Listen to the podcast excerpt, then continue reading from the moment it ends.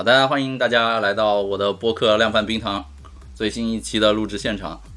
那今天这期的录制主题很有意思啊！我在开始直播之前写的是直播盲盒，因为我在定这个直播预告的时候，我自己也不知道主题是啥，然后就在社群里面发了一个投票活动。呃，这个投票活动呢，我给出了好像六七个备选项吧，其中有工具项的，就是分享一下什么十大工具，我我我这半年的呃觉得好用的十大工具啊。买的好用的电子产品，然后也有启发项的东西，然后也有复盘项的东西，还有什么其他乱七八糟的主题情怀项的东西。那这个投票发出去之后呢，我看到压倒性的，基本上大家最最想听的话题是一个启发项的东西啊，标题叫做“不要让自己的大脑成为别人思想的跑马场”，这个是绝大多数人都选的三号主题，所以今天这个直播盲盒拆开来，咱们就聊这个话题。呃，今天这篇，如果你一直关注我的话，会知道这这个呃命题，这个标题，我大概两年前、两三年前写过一篇文章，在公众号上就用过这个标题。所以今天这个播客呢，是基于当时那篇现在已经被埋没的文章，添砖加瓦，添油加醋，增加了很多新的案例、新的感悟、新的话题、新的吐槽。呃，所以我整体还是蛮喜欢这个主题的。呃，这个很容易满足我的吐槽欲。虽然我不太喜欢录启发向的东西，因为感觉就是讲故事，感觉就是会呃吐槽一些或者是怎怎怎么样。但是啊，这个这个主题我个人是 OK 的啊。然后顺便说一下，就是今天是呃我直播时间是周六晚上九点钟之前会在社群发通知。那录播这期我自己录了啊，录播的播客明天应该会上传到各大播客平台。包括小宇宙，包括苹果苹果播客，啊，还有油管。然后顺便再说一下，就是油管，我今天在那个频道上叫呃增长兵法嘛，兵是犯兵的兵。油管频道上今天新上传了一个很搞笑的视频，是我找到自己二十年前用一个游戏制作工具叫 RPG Maker 开发的一个很粗糙的 RPG 游戏。我今天突然翻出来，然后运行了一下，发现居然还能跑起来，录了一个 reaction 视频。感兴趣的可以去油管频道看一下。好，前面开头交代完了，下面就开始正式讲主题。啊，一上来还是讲一个影子，讲一个小故事，讲一个也不算故事吧，讲讲一个影子。呃，前段时间不是那个东方甄选直播间火了吗？然后网上会有各种各样的人来解读这个事儿。啊，我们不出所料的，我们的梁宁老师写了一篇，不是写发了一篇文章，叫。梁宁万字解读俞敏洪转型，啊，真牛逼！听起来，梁宁老师讲增长，梁宁老师讲产品，讲的都啊还能听，所以我也去看了一下那篇文章。嘿嘿，有人看到我在极客上发了吧？就是我读到那篇文章的时候，突然我看到了一张图，突然我看到了一个新的概念，我觉得哇塞，眼前一亮，其实是眼前一暗啊，然后想去看一下是个什么玩意儿。他引出了一个概念，叫做坟包曲线。什么叫坟包曲线？曲线大家都懂，坟包那个坟是坟头的坟，坟头蹦迪那个坟，坟包嘛就是那个小土堆。它引了一个概念叫坟包曲线。什么叫坟包曲线呢？我就好奇的仔细看一看，然后说是坟包曲线是过去二十多年的互联网运营，所有运营者都要知道必然会发生需要面对的状况。它指的就是一个爆品啊，会爆发到顶，然后疲弱这样一整个的曲线的过程。那我们看到爆发量增量见顶，就知道这个内容快要到了要被埋没掉的时候呢，就要准备新的内容了。所以他管这个叫坟包曲线。我我听了这个概念，哎，好像没什么新鲜的，不就是一个东西会衰减吗？不就是一个东西会爆发然后衰减吗？然后我一看那坟包曲线，就就就是就是一个抛物线啊，就是一个半圆，就是一个圆弧，半圆弧在那个 x 轴上。然后可能经过一段沉寂期之后，一个圆弧结束，就一个半圆叫坟包曲线。我我整个一整个大震惊哇！原来编概念不编概念讲讲不了课，你知道吗？没人听你说这个是个人都知道的东西，所以我当时就发了一个在极客上，我还吐槽了一下。然后当然不能以这个否定梁宁老师本人的水平，但是呢，这个商业规则咱也懂的是吧？咱得造词儿，咱得在行业没什么新鲜感的时候造点词儿。造词儿这个事儿呢，基本上这两年就是每每隔三五年就会有一波浪潮。比如说最早的时候，增长黑客早期什么刚起来的时候，大家都知道北极星指标哎，听得高不高级？北京指标，我出去讲课也经常讲北极星指标。就这东西这么玄幻吗？你仔细想想，北京新指标换个词儿行不行？我就叫核心指标行不行？我就叫一级指标或者特级指标行不行？它它就是一个核心指标嘛。只不过叫北极星指标之后呢，你就有一个画面感哦，好像我不管走到哪里迷路了，我就我就看一眼啊，我就能找到天上的星星，我找到对应的方向，不就是核心指标嘛？所以就是强行要制造一些概念，这个是增长黑客的时代早期的。现在这个时代呢，大家没什么增量了，渠道又好像很难很难去搞，就是品牌啊营销都很难去搞。现在编了个概念叫 PLG，我上次好像也吐槽过这个 PLG，要 Product Led Growth。啊，翻译过来就是以产品驱动或者产品引导的增长，这不就废话吗？这不就再往前增长？黑客早期或者说 PC 互联网什么时代，或者一个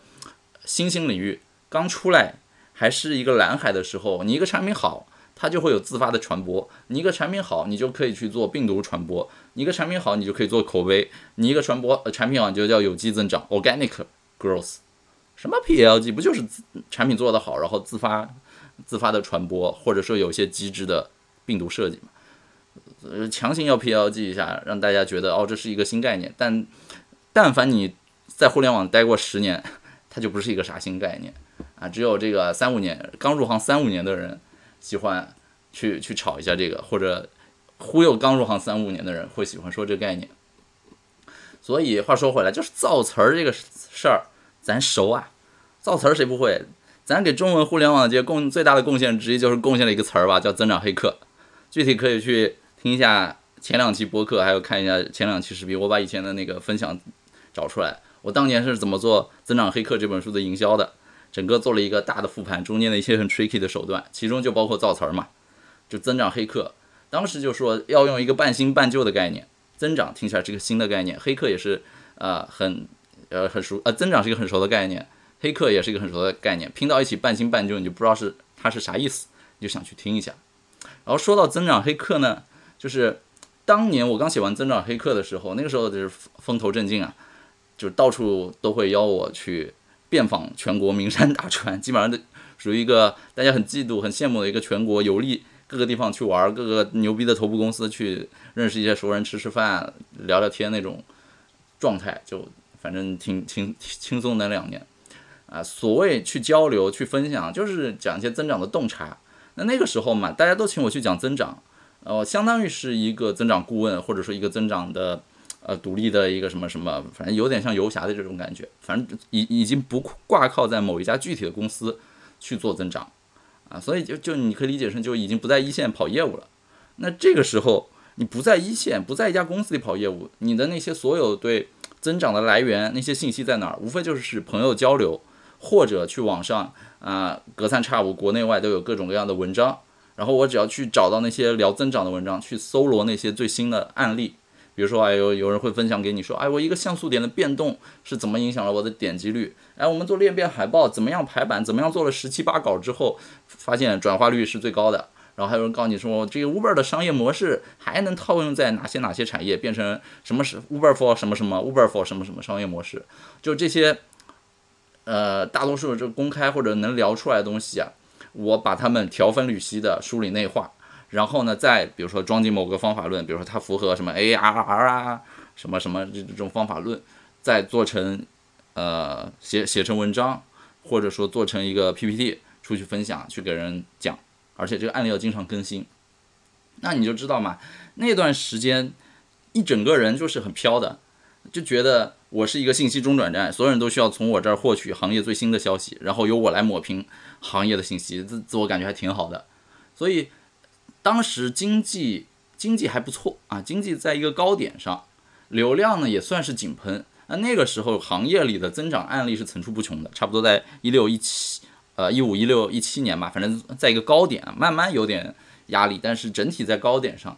那等到这两年或者这前两年开始，整体大环境开始有点不太好，然后流量开始散尽的时候，你发现前两年讲的很多增长的方法，你现在来试你是不可复制的，那些方法是收效甚微的。然后往回再一看呢，所有的那些巧思，所有的策略，甚至是大的牛逼的战略。在当年看来，在疯狂砸钱这件事儿面前，都是一文不值的。所有增长做得好的行业，做出名声来，这个让人印象深刻的，好像都离不开疯狂砸钱这件事儿啊，都是一个资本的局，资本游戏。你想想是不是嘛？啊，什么滴滴说我们红包红包车，或者我们发发钱发补贴的策略多么的精准啊！我们设计了一个什么什么流程。然后这个曲线是怎么闭合的？我们拟合了一个什么？发现，在什么生命阶段、什么周期发是最好的？结果你看，当年发红包发的很狠，最后连现在连押金都退不出来。还有什么？还有就什么某上市咖啡公司，啊，我们做流量做的多牛逼，我们流量池这概念，哎呀，出本书流量池，然后结果事儿出事儿了，财报啊什么整个财务作假，然后整个的经济模型都是不 OK 的。嗯，烧钱换流量谁不会？你给我几十亿，让我把它烧光来买点数据，我也是可以的。所以就很多事儿，不要看表面，呃，包括当时还说什么裂变怎怎么怎么样，也是有时间周期和那个平台的某些扶持政策嘛。所以整体来看的话，之后这些事儿一个个东窗事发，一个个我曾经在书里在各种地方。看到的那些如雷贯耳的案例，整体上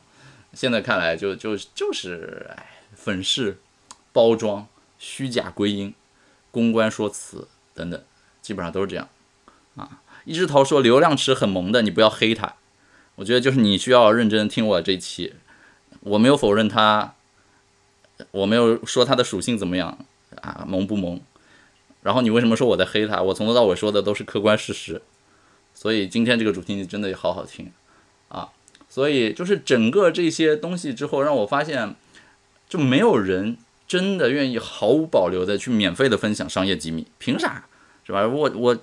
我做的比人好，我这就是我的商业机密，我能说的，很多时候可能真的就是我想让你听见的嘛，啊，是吧？你看到只是别人想让你看到的。所以有段时间我陷入了一种自我的反思啊，就是我以为我是为人间盗取火种的普罗米修斯，但是其实我只是在讲干道书啊！你们 你们有文化底蕴的话，知道讲干道书啥意思，我就不具体解释了。反正就是普不在天神盗火，而是在讲干道书。这个事儿有段时间让我陷入了一个自我的否定，或者说叫还说过很多次，下次得开一期直播讲一下，叫 imposter syndrome，就是。呃，角色扮演综合症啊，类似这样的。你看行业爆发的时候呢，就是业内分享非常的活跃，然后各路观点迸发出来，诸子百家。然后等到行情降温的时候呢，真正沉淀下来那些正确的所谓的观点，甚至能够被判定为洞察的东西呢，可能都不及百分之一。所以阿猫阿狗也能上台说两句的时代已经结束了。那增长本身这个是一个很敏感的事儿，拼的就是信息的不对等。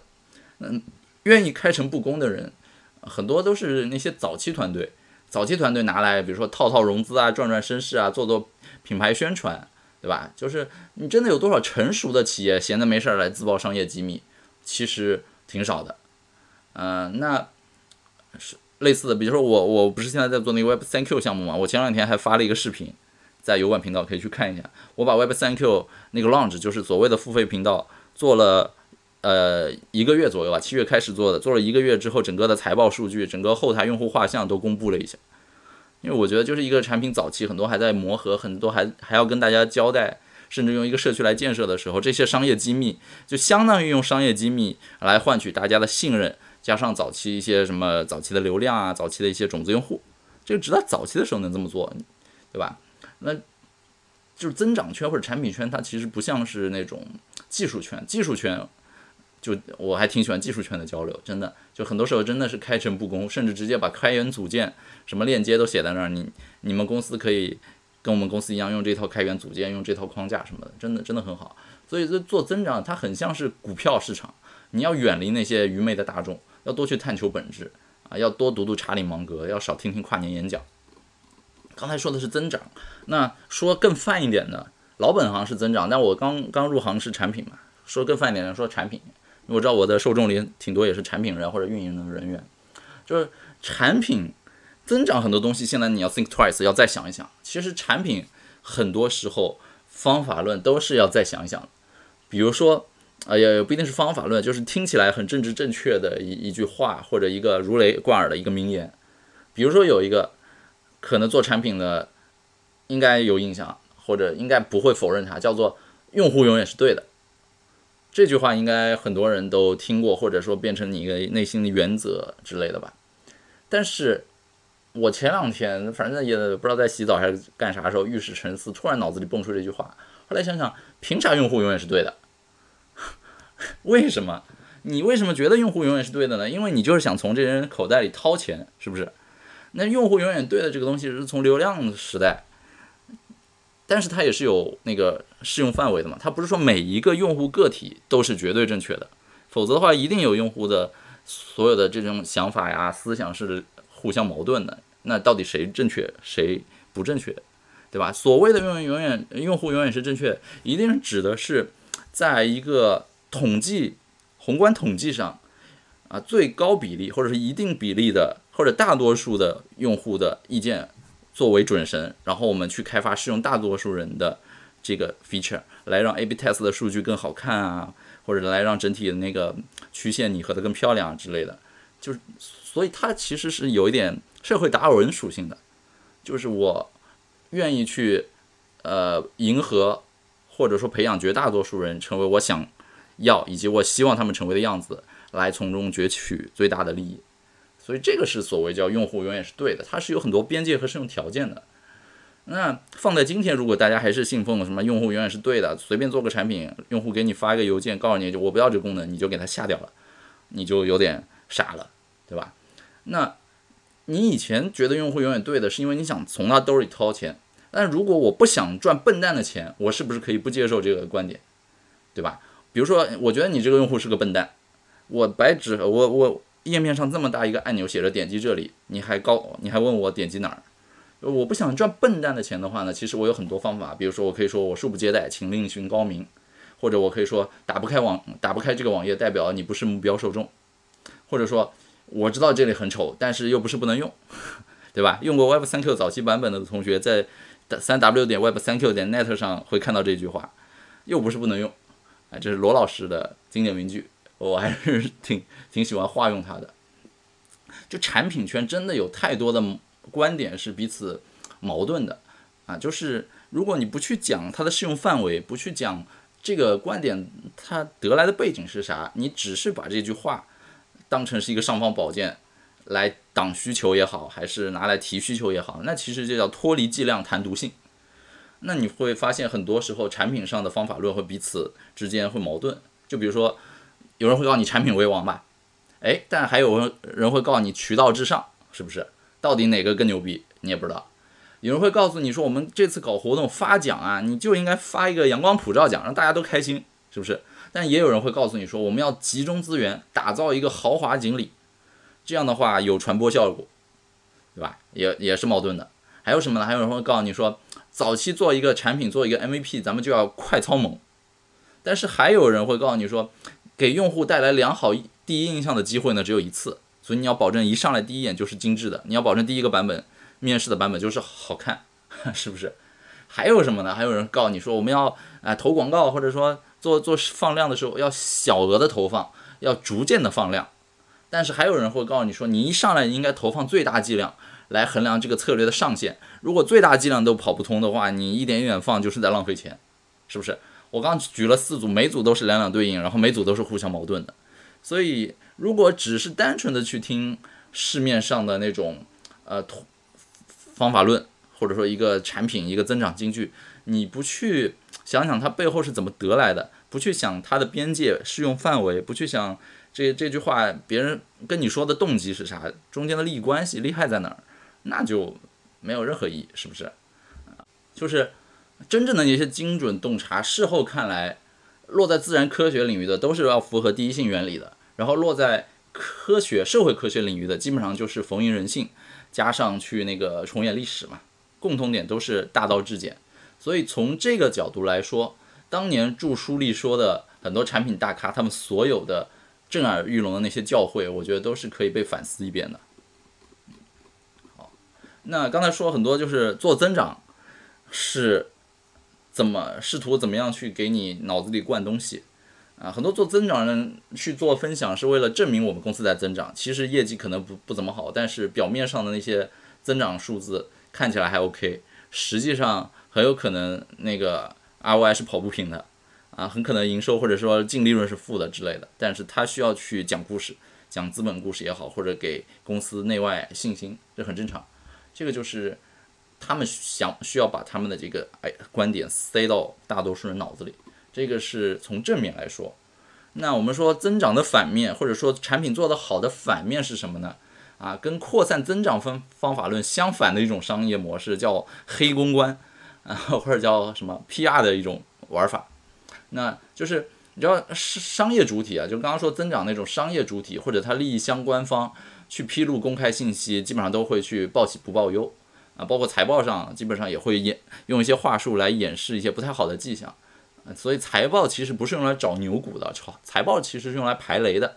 同理，你看市面上那些商业媒体的公开报道，不是用来去找说这些公司怎么去成功的，因为一定是被粉饰过的，一定是啊掩盖了一些东西，然后把那些微不足道的东西用一种话术包装的很华丽、很精致，拿到台面上来说的。所以那些商业媒体的公关报道不是用来研究怎么别人怎么成功的，是用来研究别人如何去不失败的。啊，他们避免了哪些坑？我觉得这个是很考验读者的批判性思维和实践经验的。那像黑公关呢？黑公关就是你不交公关费，哎，我就你做得好，我就选择性失明；你做得不好呢，我就去捕风捉影的去罗列一些，去找一些你走下坡路的证明。那么今天你没有梦想啊，明天他没有盟友啊，什么什么类似这种。那这种公关或者说这种啊影响力，其实。这种黑文，你们仔细去看一看，在一家公司刚刚上市的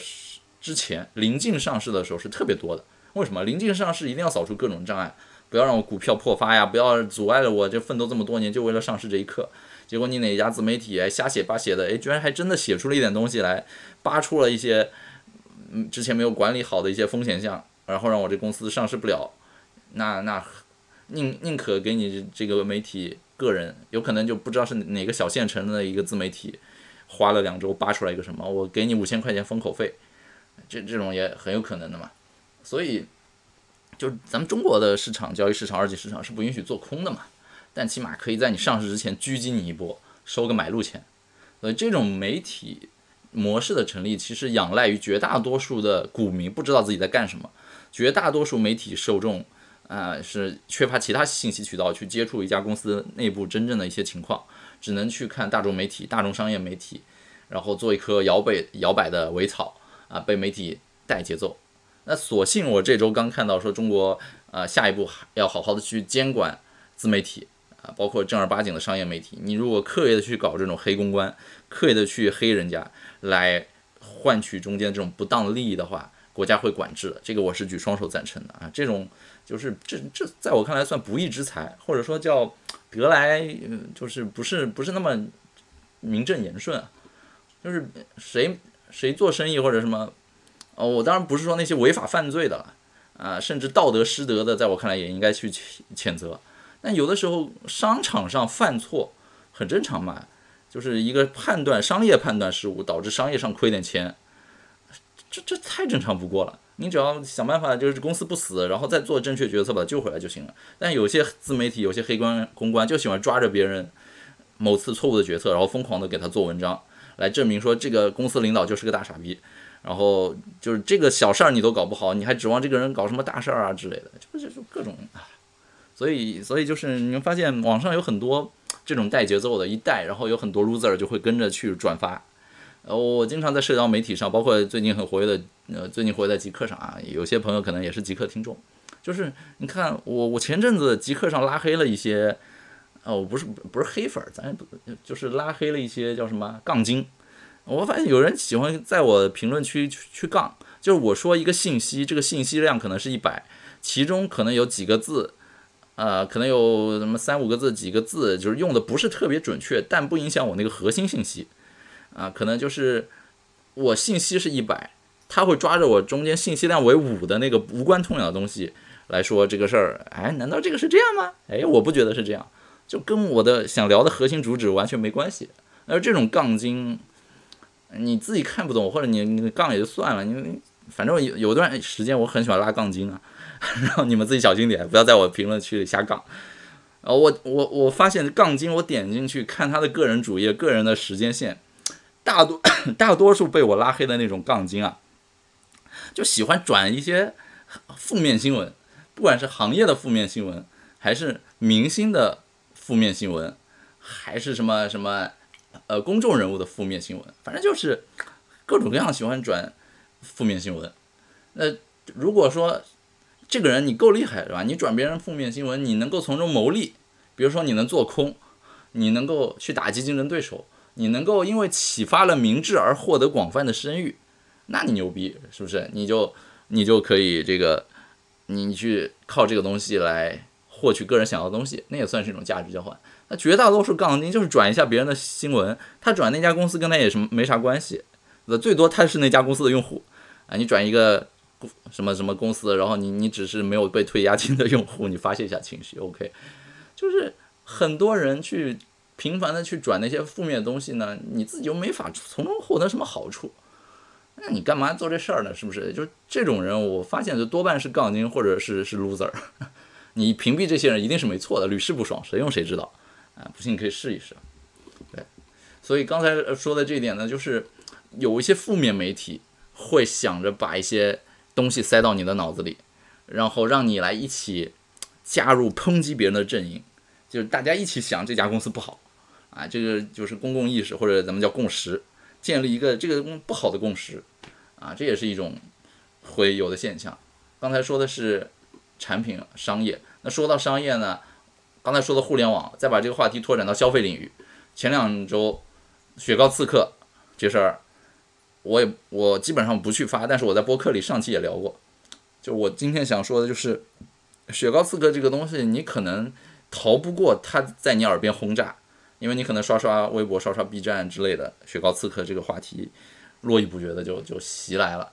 但是我是不会主动去研究这个东西的。而且其实你在行业里待得久的话，你的 sense 稍微准一点的话，这个东西刚一出来，你就应该知道这是人为制造的话题。一定是背后有某一家广告公司或者公关公司在刻意的搞这个事儿，对吧？最直的、最直觉、最简单的东西就是“雪糕刺客”这四个字，这明显就是为了传播而被发明出来的，就像增长黑客一样，对吧？就是有有大家都熟悉的两个概念拼在一起，变成一个半新不旧的概念，让你很好奇。哎，雪糕和刺客会有啥关系呢？我当时就“雪糕刺客”这四个字一出来，我就知道背后一定是有黑公关。那雪糕刺客。呃，后面一系列操作，我包括我看到，我具体忘了，就是我后来刷什么朋友圈还是什么，就看到一定是一个很精密的布局，就是后来出来一个什么类似质问的文章，让让那个钟薛高回应也好，还是不回应也好，都是错的，就有一个这样的标题，就就是置入一个两难境界的一个很压迫性的标题，然后后来我我又看到出了一个雪糕什么，呃，那个那个。雪糕一个三哦，雪糕锦衣卫，这一看就是来对付刺客的嘛。然后也是人为发明出来的，正常人不会想到的一个词儿，一定是公关公司的那帮那帮人为了传播自己搞出来一个概念，然后一起来带节奏，对吧？就就这些东西，不要成为那些黑公关或者广告公司去给大众做洗脑、去去去去传播的这个免费的是免费的渠道。免费的这个传播力的渠道是吧？啊，包括 Nike，我不知道现在还有多少人会穿 Nike。现在想想，这耐克不是很正常吗？耐克、阿迪达斯，包括我今天那个洗澡，刚洗完澡之后头发有点湿，我戴这个头带，我就我就戴这个，怎么了？对吧？后来我就想到一件事儿，就是有段时间在各种打压 Nike，对吧？呃，我不知道你们还有没有人记得这件事儿？就之前因为有一些啊，中国，呃。西西北部的一些生产原原料问题，然后就上升上升，最后我就我们不要穿 Nike，对吧？就是这个事儿，具体的我我就不太说，你们自己感悟一下，自己去查一下，对吧？封杀呃也不算封杀，就是抵制 Nike 的那段时间呢，我正好在沉迷剧本杀，然后有一段时间我就跟我的基友一起去玩剧本杀的时候，我那天正好就还穿着 Nike 的鞋子，然后那基友就问我说：“哎，你怎么还在穿 Nike？” 其实我我对穿鞋是没什么讲究的，反而我的那个基友是对穿鞋啊什么这种很看重的那种所谓的潮男啊什么之类的，我就随便买双鞋，还是还是买的那种，就是那种比较便宜的那种 more 的鞋。我那天正好穿着 Nike，他问我你怎么还在穿 Nike？哎，我说我穿 Nike 有什么问题吗？然后他就跟我说了一通最近发生的事儿，好像我不知道一样。后来我就我我的回应就是关我什么事儿？就是更高维度的神仙打架关我什么事儿？这神仙打架难道非得凡人站队吗？然后一双球鞋，我是热爱它还是抵制它？难道不应该去归结于它它的选材用料质量怎么样，或者我实际穿着感受怎么样呢？我穿鞋难道不应该图这个吗？它是我的消费品，那那对吧？就是你越是心智成熟的人，其实越少去做判断，越少去谈主张，啊，甚至把主张的张换成另一个另外一个别的字，我就不说，你们自己也别打出来。越少谈主张，越少谈主什么，啊，然后这些就是心智成熟的人喜欢从不同的角度去做解释，去听分析，去听他人思考的过程，然后呢？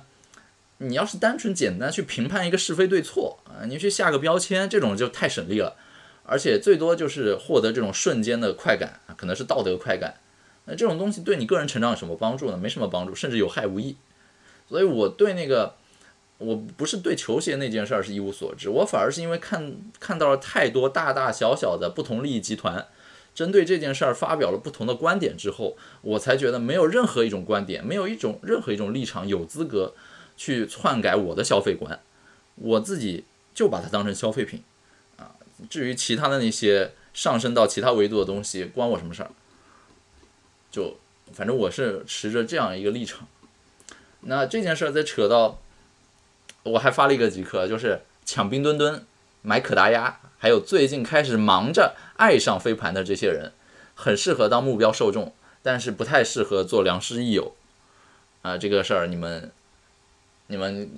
品一品是不是？我这用字还是挺小心的，就是要抢冰墩墩啊，买可达，而且最近又开始忙着爱上飞盘的人，所以不是说你的审美一直是这样，就是冰墩墩这种圆圆圆胖胖的可爱的东西，我一直是喜欢的，像卡比兽，所有像卡比兽我都爱，然后可达鸭只要是 Pokemon 我都买，这种我不是说的你，还有你已经玩飞盘玩了很多年，你这种我不是说的你。但如果你以前都没听说过飞盘，或者对对这个东西心里很鄙夷，或者不知道这种干嘛，不是狗玩的吗？为啥我要玩？哎，这最近好像大家都玩，我看刷刷刷社交网络，大家都在聊这个，我要学习一下，我去买个飞盘，我要拉朋友去玩。我说就是这些人，那这些人很适合当目标受众，不太适合做良师益友，是不是？你们自己想想是不是？现在还有人以冰墩墩为为自豪吗？为傲吗？抢到冰墩墩，就是这冰墩墩有啥？反正我是没有抢。当时一看就是要弥补一些啊这个亏空，得得搞一波，所以就是怎么说呢？整体整体来说吧，社交网络上杂音很多，人人都想往你脑子里装点东西，去实现他的目的。但是你自己打心里你是不是喜欢这个东西或者讨厌这个东西，那是你你自己的事儿。你自己一直以来是否逻辑自洽？你自己一直以来是否是这样一个一以贯之的心态或者人设，还是今天吹阵风把你往这儿吹，明天谁们吹阵风把你刮到那边，是一个随风摇摆的尾草啊？什么流行你就去什么去玩两下，这种我觉得就就是自己的大脑成为了别人思想的跑马场，自己没有一个主心骨。刚才说是消费，说到消费呢，不得不再说到跟它很近似的一个概念，叫投资。呃，投资的话。我们讲就讲我做那个 Web 三 Q 的项目好了，它其实是用来，呃，通过社交网络的舆情数据，来获取呃投资标的的一些阿尔法信息吧。所谓所谓阿尔法信息，简单讲一下，不做投资，简单讲一下就是你能够跑赢市场，跑赢大盘，跑赢绝大多数公开渠道能获取的那些赚钱信息的那个增量的信息，我们姑且管它叫阿尔法。那之前我做那个 Web 三 Q 项目的时候，我的想法就是我要去通过 AI 训练找到这些阿尔法信息。那我的做法就是我喂给 AI 一堆饲料、一堆资料，然后呢分两啊，其实是两堆资料，一堆是比较平庸的信息，一堆是我认为很牛逼的有阿尔法的信息，就把这两堆喂给 AI，让它去学，学完之后它就会鉴别了嘛。但是这件这件事儿跑了一段时间之后呢，我发现就是收效甚微。然后仔细想想，究其原因是为啥呢？因为首先阿尔法信息它天然的从数量上一定就少于普通信息，不然它也不叫阿尔法，是不是？这些阿尔法本来就少，所以导致训练量是不够的，那个 AI 识别率会变变低。第二就是阿尔法它之所以称为阿尔法，就是因为它是不可预测的，它是跑赢市场的，它是绝大多数人在阿尔法出现之前不知道阿尔法是长啥样的，对不对？所以如果你提前知道阿尔法是长这样，你就提前去蹲就好了嘛，那信息差又被抹平了。所以我当时这个想法其实是不太不太聪明的一个做法。那后来我换了一个思路，就是我喂给这个 AI 的资料呢，一堆是彻彻底底的垃圾，然后一堆呢是我认为质量中上游的，有可能存在一点阿尔法的信息，但是有没有我也不知道，反正整体是质量中上游的。那我修改了一下这个 AI 的做法之后呢，我其实就不太寄望于每天早晨那个 AI 给我发一个邮件，告诉我说今天有什么阿尔法了，已经不是这样了。嗯，他后来新的做法是每天早晨给我发一封邮件，然后这个邮件呢，我得人工看。但是整体上这个邮件呢，是因为通过 AI 识别出来的质质量中上的一个邮件，那我人工的通过这个当中去找阿尔法，相当于是变成一个半自动的东西啊。从原来说百分之百精准预测到可能百分之七八十质量不错，再加上剩下的百分之二三十呢，是靠我人眼来识别。这样一做之后。反而效果就变好了。那这背后其实隐含的一个思想呢，就是社交网络上你能看到的东西，其实真的也是别人让你看到的。特别是社交网络上那些你不知道这个 ID 背后是谁，然后特别是什么新注册的账号，呃，特别是离钱越近的这些想去喊单的、想去做项目营销宣传的、想去发空投的什么类似这样的项目的人，他越容易把一个东西喊得虚有其表。然后言过其实，夸大其词。相反，一些真的观点是深思熟虑啊、披沙拣金的人，可能就是三两句话里蕴藏的玄机或者机密就不会被淹没掉嘛。所以这个时候，我们发现就是通过 AI 训练这件事儿，也发现就失败是容易被标准化的，但是成功都是非标的啊。这是另外一个话题，大家可以去那个我的小报童上，之前有这样一篇文章可以去看一下，回头可能也组织一个分享。所以通过这个话题，就是告诉大家。剔除噪音这个事儿是 AI 可以能够实现的，但是从很很多很多信息当中去找真正有价值的信息这件事儿，是即便是处理速度比人脑快一万倍的 AI 做这件事儿都是做不来的。这件事儿从根源上就是不现实的，所以就是少去广泛的看大量信息。你不要以为看的信息越多你就越聪明。相反，反而是信息的质量，然后那个信源的渠道的质量是更重要的，啊，识人是是很重要的事儿。这个回头下次讲 Web 三 Q 的产品复盘的时候具体讲一下吧。好，刚刚讲的是投资，然后咱们再把这个话题延伸到人生。我最近帮了一个舔狗朋友，我不知道这舔狗朋友现在在不在看。反正有一个哥们儿，我们就私下我也会骂他，当面也会骂他，所以大家也不用担心我说背后说人坏话，我当面就经常骂他你一个舔狗。就是我这个这个舔狗朋友呢，舔女生舔的有点厉害，但是最近又得罪了女生。后来我们去一打听，他为什么得罪女生呢？就是因为他一直求而不得，之后呢，他就会听周围一些没有亲亲自见过那个女生，也是听我那个朋友，我那个舔狗朋友的说辞来对那个女生下判断的一些周围的耳旁风的那些人，那些耳旁风的人会说啊，这个女生就是太物质了。嗯，怎么老是接受你的物质，但又又不给你什么释放一点好意什么之类的，巴拉巴。然后说多了之后呢，可能也给我那个舔狗朋友洗了脑。我那舔狗朋友就真的觉得这个女的很物物质，然后反正就是带着情绪，情绪上头，就终于把这话说出来，把那女的说了一顿还是什么，巴拉巴拉。反正，但整个思路、整个分析都是错的，就是一个非常直男思维、非常不尊重女性、非常对女生没有了解的人。所以难怪跟我同龄，现在还是单身舔狗，就就是。不真的太不懂女生了，所以他的信息不是取决于去找那个真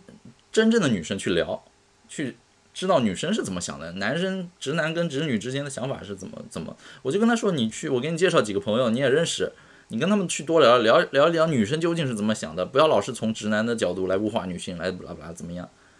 他说他说我我心里除了那个女生没有其他女人，我不想跟其他人接触，就真的是带不动啊，所以久而久之就陷入自己这个直男的错误思维的漩涡，然后某一天一一愤怒，跟那个女的直接说白说白了，那个女的自然就把他拉黑了，所以你就。就真的是不去获取一手信息，不去思考这件事儿的本质，然后通过别人的耳旁风，那个耳旁风的人也是二二手信息贩子，也是二到，也是信息隔了两三层，不是一手信息嘛，对不对？所以这种这种感情结束的就很没有必要啊！不，我觉得很有必要，就你不要再去害人家女生了，真的，你不要在后面舔了，我都看不下去了，对吧？说到，哎，咱怎么就仁波切开始聊感情了？不，怎么不聊感情了？感情话题快速过啊，感情观结束了，那。找一找职业观，就是，呃，职业观不想说太多吧，就推荐一本书，叫好像叫毫无意义的工作还是什么，反正也是亚马逊一本畅销书翻译过来，最近也也出了。我看朋友圈还有极客上也有朋友在推荐，就很多很多工作是被创造出来的，创造它的初衷就是觉得你们不能闲着，或者说就是觉得这个生产生产力发达了之后呢，有一些岗位要设置一些冗余之后，才能够，呃，怎么说让大家都感觉到很忙。不然的话，不能让又聪明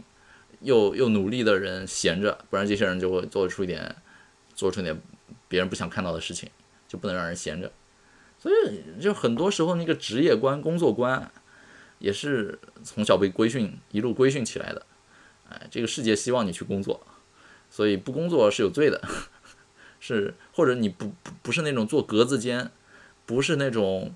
就是跟老板点头哈腰的那种工作是有罪的，感觉是这样的。但其实我觉得一件好事儿就是经济下行的时候，整个人文在苏醒啊，人本人本主义在苏醒，文艺复兴 又一次文艺复兴，大家越来越意识到个人的价值，越来越意识到工匠精神，或者说个体去对抗一个什么呃资本机器啊的一个意义了吧。所以整体来说，我觉得就是这么多年来，特别是在经济上行阶段。呃，被规训出来的工作观、职业观，很多时候你要重新想想，你在做的是不是你爱的事儿，还是这个世界告诉你你要去做的事儿。然后从感情观、职职业观，咱们再上升一下，叫世界观，啊，或者叫，就是这个话题实在太隐晦了，我真的没办法把这件事儿说的太明显。我就这么说吧，我疫情之后我读了很多的书，有曹操，有。屋大维啊，就是就是以前罗马的一个皇帝，屋大维，有阿道夫希特勒，有伊隆马斯克啊，马斯克不是皇帝，但起码也是当过首富，也是财财力上富可敌国，是不是？还有一些其他的，我就不说了，反正我刚刚举的都是国外的例子，我不说的你们自己抿一抿啊。就是我发现最近读了不少这些所谓枭雄的传记，呃，真实的完整的感受我是不能说的，太敏感了。那怎么形容呢？哎。你们都听过青眼白龙吧？知知道青眼白龙，起码都听说过。不看游戏王知道，也听过青眼白龙是不是？以前什么有个日本的爸爸卖掉了几张珍藏多年青眼白龙来给他女儿交幼儿园学费，这个事儿很感动的吧？就是你以为游戏王里那个青眼白龙是一个主角的一个很圣洁的他妈一个灵魂绑定的卡片，是一种荣耀。是一种骄傲，是一种力量，是一种标志，是一种天命所归。但是我告诉你，青眼白龙真实的来历是什么呢？啊，当然我中间省略很多漫画细节啊，看过漫画不要吐槽我，我是为了讲清楚，省略一些细节。那青眼白龙那张卡真实的来历，就是古埃及的一个法老，古埃及的那些统治者，为了维护这个古埃及的虚无缥缈的法老的统治，所以呢。引入一个所谓的更高的善良的一个民间传说啊，所谓叫 greater good，更好、更高级的、更善良什么，反正就是一个理想、一个愿景。然后为了一个这个传说，一个虚无缥缈的一个传说，所以屠了一整个村子，就直接直直接屠村，把那个村子都屠掉之后呢，哎，其中有个幸存幸存的少女，穿的破破烂烂、流离失所的逃出来幸存的。逮到他之后，又把他拿去祭天了。反正这少女后来也挂了。就是在这个过程中呢，可能天怒人怨，或者不知道怎么触发了什么幻觉，不是幻觉了，就是反正就是从这个少女身体里，就是引出来幻化出了这么一只青眼白龙。然后当时保护这个少女的神官获得了青眼白龙的力量，其实就是这样。啊，就是整个故事我想说的就是，你以为很多美好的、纯真的、善良的事情，其实也是某种力量希望在你脑子里装的一个软件。呃，太敏感就不说了，咱们说那个，昨天我去看那个《独行月球》，就是沈腾马丽那个新电影嘛，前半段还真的有点黑色幽默的。我真以为这个电影可以一开始前半段以为他能封神的，就是想你讲点黑色幽默呢，就是一个人被我不会剧透的啊，就一个人被困在月球，反正这个这个不算剧透了，这个是主题。一个人被困在月球之后呢，呃，有一些更高层次的权力机构希望把沈腾这个被困在月球的人的这个事迹直播给全世界的人看，来鼓舞全世界。然后把一个挺 loser、挺挺挺掉链子的一个人强行塑造成一个英雄，直播给所有人看。哇！我看了这个电影之后，我就觉得他其实就是我想表达，但是我我没跟你们说的啊，就是有些观点在你脑子里跑着，这个观点，呃，怎么说呢？我就这么说吧，只是立场，只是立场问题，只是立场问题，无非。物理层面，或者说就是自然哲学呃自然层面的对错，你去争论，有的时候我真的觉得去争论立场的对错是没有意义的，啊，因为你争论立场嘛，本身大家都不在一个频道嘛，鸡同鸭讲，你不在一个频道的人，你去争论立场就是浪费生命嘛。那更宏大的东西我不敢去讲啊，但是我可以把争论立场这个东西讲的小一点。以前我在做咨询顾问的时候，我们就是在在一个公司里面我。围绕一个问题，然后一个市场负责人和一个产品负责人发生了争论。产品负责人说：“我们首页不要放这么一个大的广告条 banner，长期的又不改，放在那儿影响注册点击率。因为注册按钮在右上角，你中间是一个大 banner，可能是一个广告市场活动。然后那个市场负责人呢又说：你中间这个大 banner 不能给我撤掉啊！我我就这一个流量入口了，不然怎怎么弄呢？后来就是这样搞来搞去。”呃，最后你其实两个人，一个是凭经验，一个是看数据，一个 KPI 是注册人数，一个 KPI 是参加活动的人数，就完全就是鸡同鸭讲，立场不同，利益点不同，就没什么好拼的。这两个人去争论这个撤掉和不撤掉，毫无毫无意义啊。然后再讲，我之前还饭局，还还碰到一个很女权的一姐们儿，就这女女的真的是被害狂想妄想症还是怎么？就是她觉得好像大多数男人都是反对阳历的，都是不尊重女性的。我我那天跟他就正常聊嘛，然后我们只是很理性的探讨嘛，就是我觉得他有点偏激，所以我就跟他说，其实你不要盲目的污名化所有人。我我我这句话就真的是严严丝合缝，滴水不漏，不要盲目污名化所有人，对吧？这就没什么问题。然后他他就开始啊血泪哭诉，说说跟你控诉啊，我从小到大身边遇到的都是这样的人。所以我觉得你们的男人就没一个好东西，就就以自己从小到大这么样一个小的样本库的所见所闻，然后推推及所有人，这就是没学过统计学嘛，是不是？然后我我看他那个情绪有点崩，有点不好，我就顺着他说，我就承认了，我说我承认现在是个父权社会，我这话也没问题吧？这个现在是父权社会，大家应该也没有问题。然后他这个时候就趾高气昂，就觉得自己辩论胜利了。有些人就只想赢得辩论上的胜利，你知道吗？就站出来以一个胜利者的姿态跟你说，没错，所以你们这些人都是父父权主义者，指着我鼻子，你们这些父权主义者，我靠，我真的，所以这样这这种人就是敬而远之。我在那之后，我再也没跟这个姐们儿吃过饭，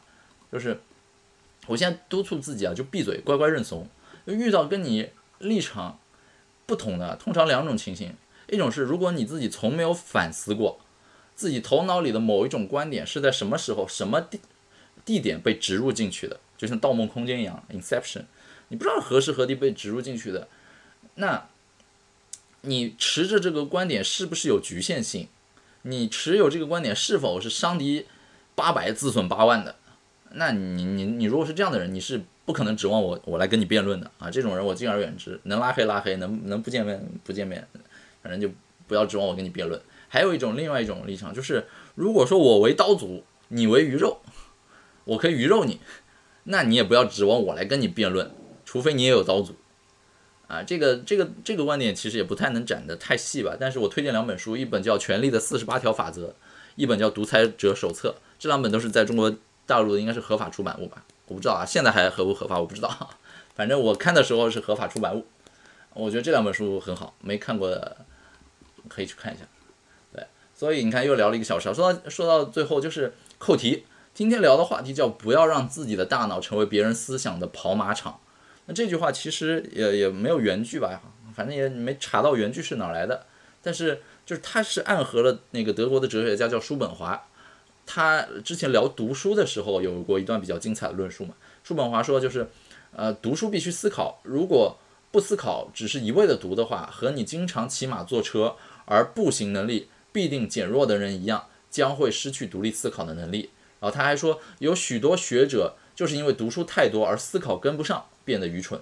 读书太多，脑海就像一块密密麻麻、重重叠叠、涂抹涂抹的这个黑板一样，不加分类，不做整理，混乱而不便于记忆。然后如果读书不加思考的话，即使是稍微有一点印象，也容易浅薄和不生根，不久之后也会被淡忘丧失。所以他这整个强调就是读书要加进自己的思考，不要让自己的大脑成为别人思想的跑马场。那别人写的字就好像是，呃，就好比是行人在沙滩上的足迹。那读者你能够看过前人走过的那个路径，也然后如果你想知道他在那路上看见了什么，真实的经历过什么，你必须用自己的眼睛。路上风景是怎么样的，必须得调动我们自己的感官去感受。你不可能是一模一样去体会前人，你只是在跟着他的足迹。那这个的话，我之前在那个聊读书的那期播客和视频里，其实有类似观点嘛。我我我做的比喻就是，别人在打一个跟你不一样的游戏，对吧？你看了别人给你的很多攻略，那攻略未必适合你。别人在玩 RPG，你可能在玩 AVG 或者格斗游戏，大家都在玩不一样的游戏。那所以就是关于读书啊，什么信息获取啊，类似这个，我就后面可能会再做一期吧，因为我看到很多人还还想让我聊聊，然后我又我又经常实践，会有一些新的感悟。啊包括那个候选投票里有一个叫我最近选书和扔书的十个标准，那回头反正这个话题我还是愿意去聊的。对，最后反正就稍微快速总结一下吧。我觉得怎么样去避免让自己的思想呃让自己的大脑成为别人思想跑马场，就是第一个，我觉得就是你要去学习更多更加经典的模式啊，或者说模型啊，以及更多经过时间检验的各个学科的底层逻辑。你要去学会模式识别，当然模式识别的过程中可能会有一些误差，你要去允许这样的误差。有可能就是你看一百个东西，你能够通过模式识别在两秒钟之内判断正确九十个、九十五个，那不可避免的可能错五个，你要允许自己去错啊，不可能百分百正确，AI 也不可能百分之百判断正确。那比如说我我我昨天哎前天在极客上看到一个做 Web 三的公司的介绍，他说他自我介绍说。我们是一家金融科技公司，本质是一家 AI 和游戏公司，正努力成为一家设计公司。然后我第一反应，哦，你是个卖 NFT 的，我就马上模式识别套进去，我就这反应。啊，包括以前什么出什么书叫什么裂变式创业，第一反应阿米巴嘛，阿米巴再再一想，咱不要造词儿，阿米巴第一反应就内基本上就内部孵化，就可能这概念。渐次的这个两两相近的概念之间会有百分之十左右的损耗，概念信息的损耗。但是你你你如果有个模式识别，你基本上对一个新东西能够理解理解个八九成了嘛，对不对？所以多去看一些经典的模式啊、经典的模型啊什么之类的底层的逻辑，那就是这是一个措施。第二个措施就是你要找到自己真正想追求的东西，然后主动去获取信息。然后减少被动信息流和智能推荐，这个无数人说了无数次了，我也不想展开说了吧。反正就是信息茧房啊什么的这种，不要偏偏听偏信啊。然后很多信源你要默认经过筛选，所以我这个话题我不展开，我就用一句话，就是我看那个张小雨老师之前发过一条微博，我很认同。他说，互联网最大的问题之一，大概就是懂得说我没有足够的信息，使得我可以拥有一个观点，这样的人实在是太少了。互联网最大的问题之一，大概是说，懂得说我没有足够的信息，使得我可以拥有一个观点的人，实在是太少了。大概是这样一个。对，然后第三个吧措施，简单的说就是你永远要多开一个线程啊。不了解线程的话，你就理解成在自己的潜在思维或者潜意识之外多一个刻意的自我审视，多一个刻意自我审查的一个呃思思维，自我。常常自我反思、自我审问、自我及时复盘一下，就是我脑子里此时此地现在持有的这个观点，是我自己亲身经历、亲身体验、亲自调研出来，且持有这个观点是本质上是对我有好处的，